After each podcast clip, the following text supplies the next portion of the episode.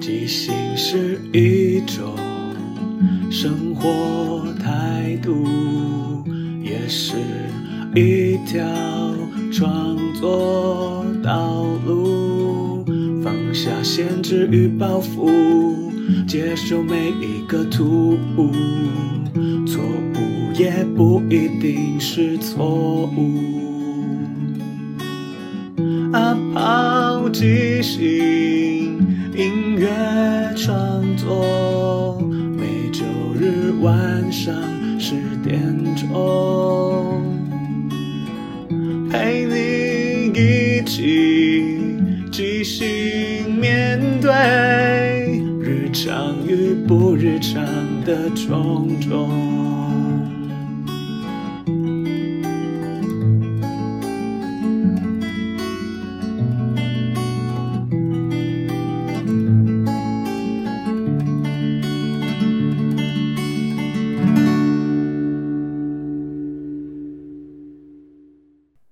嗨，大家好，我是阿抛，欢迎收听阿抛的即兴音乐创作。每个礼拜天晚上十点，用二十分钟的即兴音乐畅聊，陪你一起即兴面对日常与不日常的种种。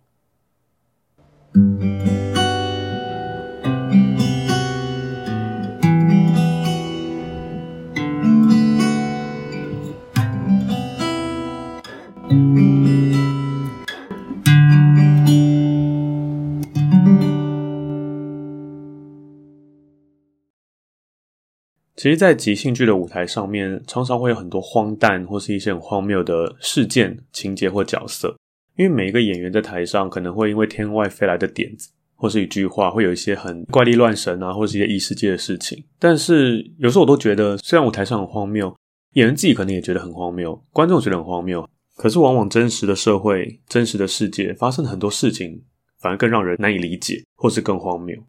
今天这一集可能会稍微有点严肃，或是讲一些比较深的话题。主要是我想聊一下，就像我们标题写的，新疆没有集中营，武汉没有肺炎。因为就我们这些年来看到中国中共政府，不管是在对国际的发言，或者是对内的内宣等等的，我们都可以很清楚的理解到，它就是一个一直用言语霸权在干预这个世界。比方说这次的新疆棉事件，新疆棉到底是什么呢？其实就是因为有一个国际组织，它是针对全世界的棉花产品进行一个认证，而那个认证里面包含了可能比方说原料的干净啊，或者是环保议题，还有一些比方没有强迫劳动、比较友善对待劳工或环境的一些标准。因为有这些标准认可之后，才可以得到这个评鉴，这样它才可以让一些国际大厂去合作跟使用。但因为去年他们评鉴人员没办法进入中国去做检测或者是去分析。因为我们也知道，比方像北韩然后中共，他们往往在开放外国人进来做审核的时候，通常都可能会有一些示范区帮人来检查。但这次关于棉业的部分，他们就是根本不让他们进来看，他没有办法进来做审核，以至于他就没办法再继续发给新疆棉这一块的合格的证照。这时候就有一些国际品牌就因为这个原因，他们必须要公告说不使用新疆棉这件事情。而这时候，我们就可以看到很多小粉红出征。小粉红就是一些我不确定，可能是真正的被中国大陆洗脑而成为一个捍卫中国尊严的强国人，他们出来大肆的批评啊，或者一些捍卫的言论，又或者是所谓的五毛，就是可能用中共政府的钱出来洗洗各种恶评，或者洗各种留言等等的。我不知道，反正就是开始有这种抵制，而有很多艺人，包含中国香港还有台湾的一些艺人，就必须切割跟那些品牌说哦。因为他们呢危及了中国的民生，所以我们将禁止一切的合作等等的。其实对我来讲啦，不管是企业或艺人，他本来就有自己市场的考量，他要选择赚怎么样的钱是他个人的选择，他自己的尊严或者他自己的对于道德评判，那是他自己个人的事情，只要不影响到我们其他人的生活，基本上我都是尊重。毕竟台湾就是一个自由的国家，每个人都可以有自己的想法，不同的想法。即使你身在台湾，你用台湾的资源接受台湾的培养。你心里还是向着回到中国，那我鼓励你回去中国，做你一个中国人，我觉得很棒，因为你相信这是好的事情。可是对我而言，从小就在台湾长大，所以台湾是一个很棒的地方。即使有时候也会觉得，因为太自由，所以会出现一些很可怕的，比方奥 K 或者是一些偏激人士，或是某些极端分子，可能在于有一些言论自由，或者是一些台湾法律保障的很多权利，让他们无限上纲。但这是其他的事情。我们回到这次新疆没有集中一件事情，虽然说现在并没有很直接的证据，比方说拍摄到影片啊，或者是一些里面的人出来说话，他们都是间接的证据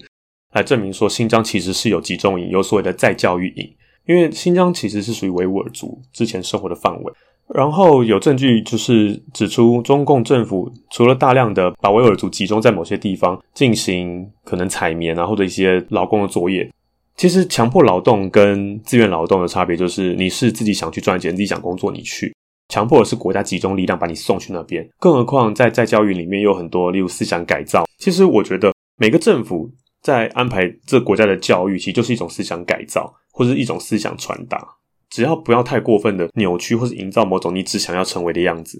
我们讲个简单例，就像比方说古代的中国，皇帝掌握了一切的权力，所以他编的史书啊，做独尊的儒术啊等等，他就是用一个一种教育的方式，让人民信服这些他们的思想，以达到控制的目的。但因为现在进步的社会，比方说西方很多自由啊、独立，或是个体的觉醒等等的。会让我们人类的价值越来越进步，才会有更现代的社会。如果他们都还始终停留在古代那种独裁的政权，然后将人民的思想控制或钳制在某一种很小的范围，让人民教育成只要听国家听党的话就好，其他都不要管，这某种程度就是一直维持在某种像白色恐怖的感觉。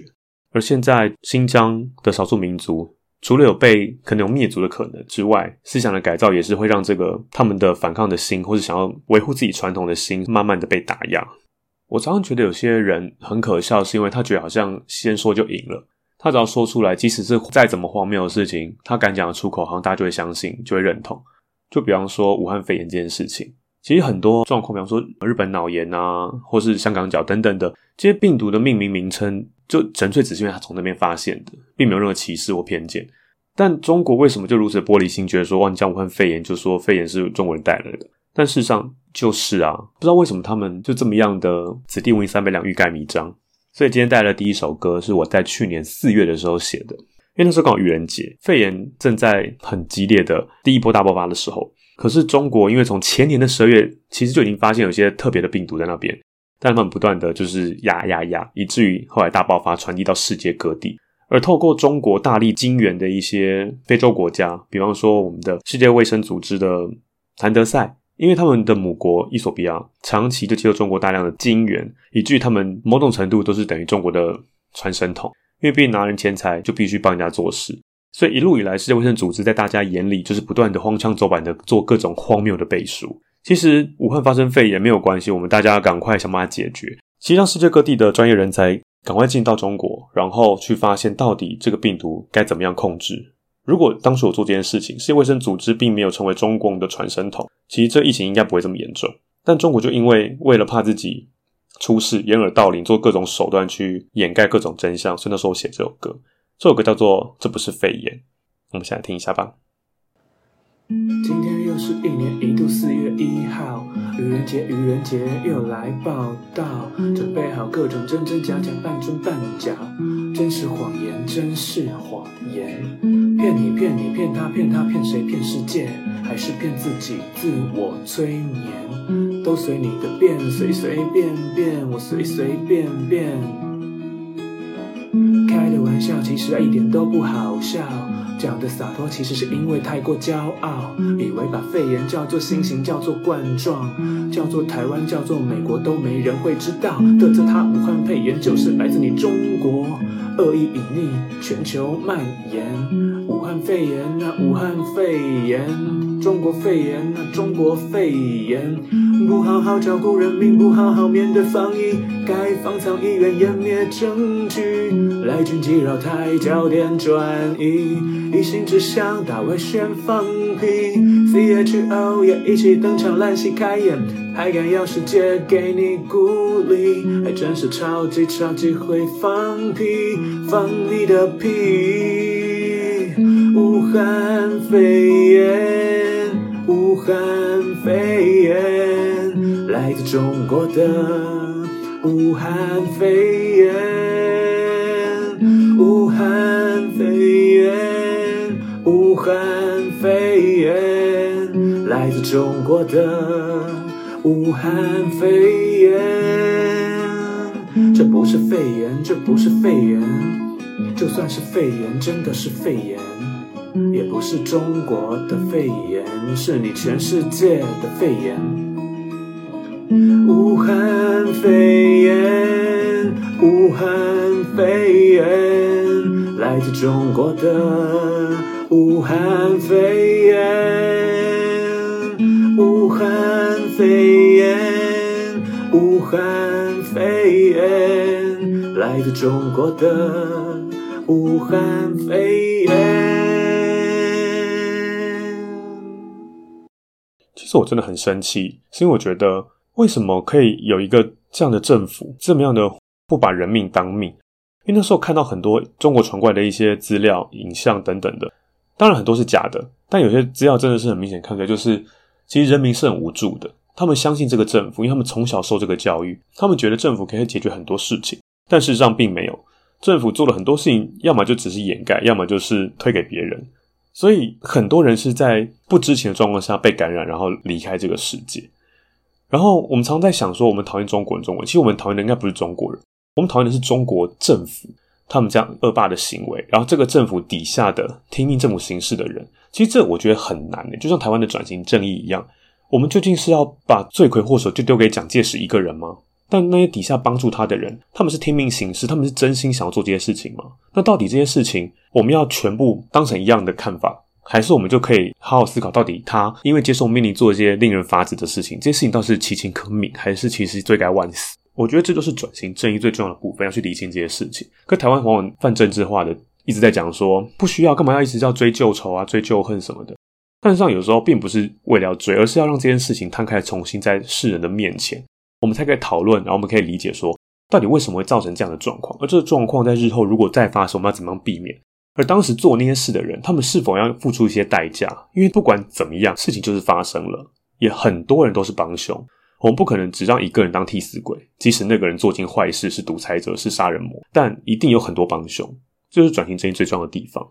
所以台湾其实到现在还有很多事情被掩盖下来。但相对于中国，我觉得台湾还是相对而言，我们持续在往前进。我们总有一天会把那些真相都找出来。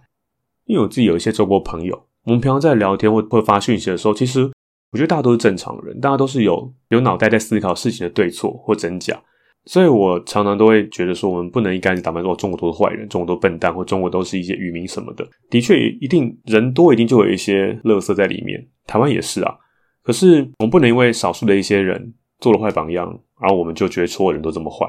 我们真正要对抗的是一些强权、集权的政府。一旦让他们垮台之后，才有机会让每个人成为一个更自由、更进步的现代人。如果他们从小生长在一个可能女性是没有投票权的环境，他们就不觉得女性为什么需要投票权。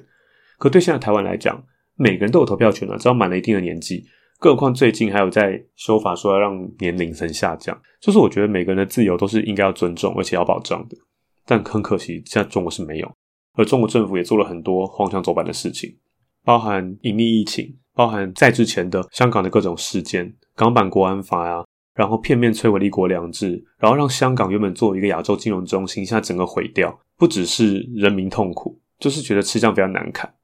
今天带来第二首歌，是在香港当年在做最后挣扎的时候写的，这首歌叫《全部都吃完》。灵感是来自那时候，很多在台湾时候，就看到很多影片或者一些照片传到说，香港那些警察对着没有攻击性的人民群众丢手榴弹啊、催泪弹、烟雾弹等等的，把和平抗争的民众当成好像是军队一样，或是仇人一样在对抗。我不知道这样的政府有什么资格成为政府？我们现在听一下吧。天亮了，肚子也饿。了，想要起床了，看雨都停了，想想吃什么，要吃什么呢？太阳蛋，水煮蛋。咸鸭蛋、番茄炒蛋、手榴弹、烟雾弹、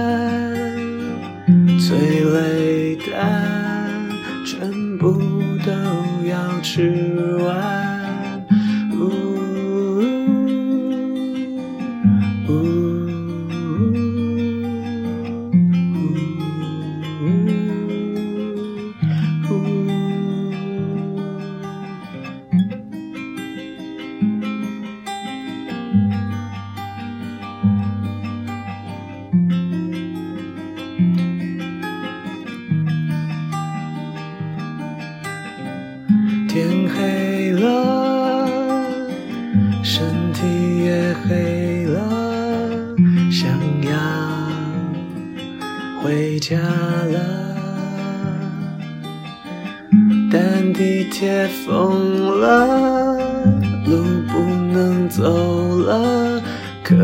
以去哪呢？手榴弹，太阳弹，催泪弹，番茄炒蛋，水煮蛋，烟雾弹，咸鸭蛋，都要吃完，催泪弹。水煮蛋，手榴弹，番茄炒蛋，太阳蛋，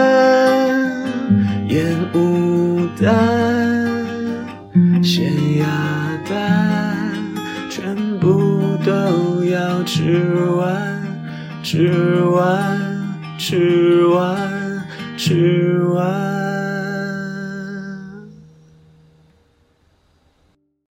我写歌词的时候，其实我觉得写的蛮戏谑，我就故意写说，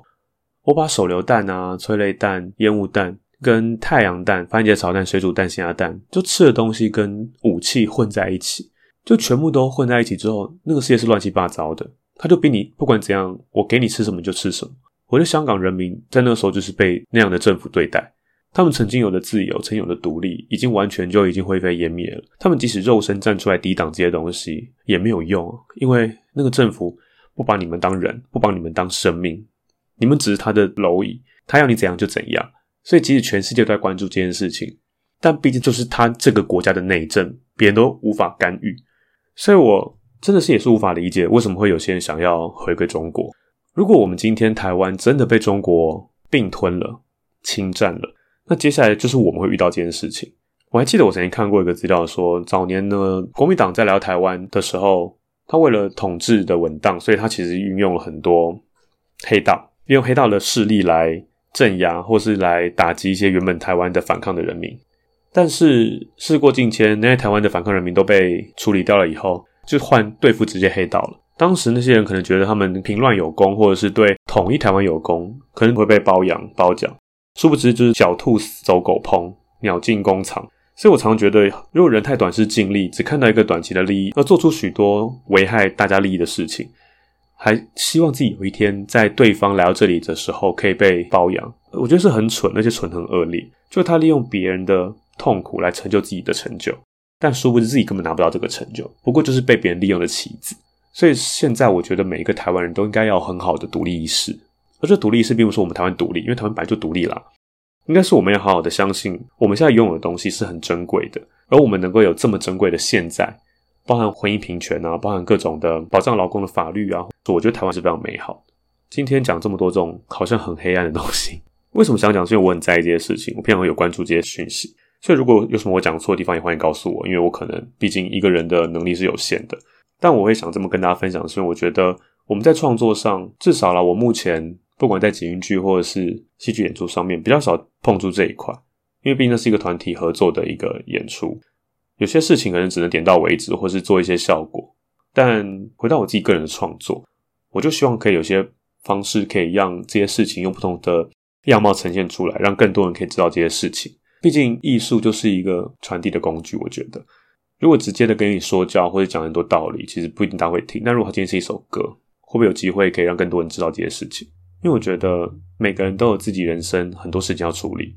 工作啊、关系啊等等，还要关心很多国外的事情、世界的事情、人权的事情。其实有时候老实讲，是真的有点远。但每个人都只要能够多关注一点，这个世界就越来越好。我是一直这样相信的。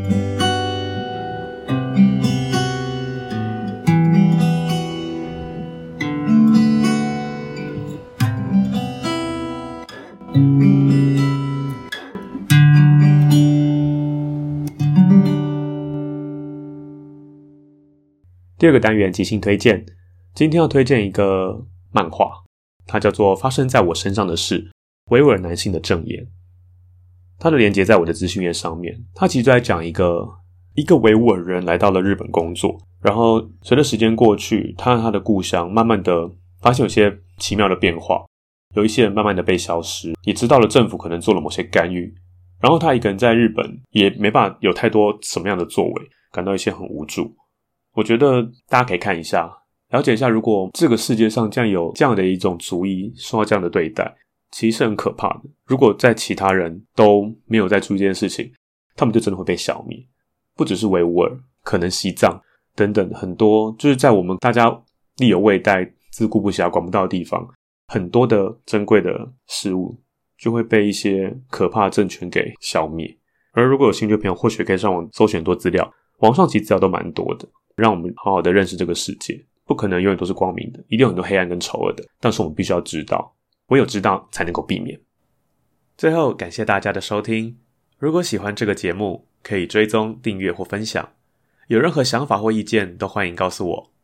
晚安，我们下个礼拜天晚上十点空中再见。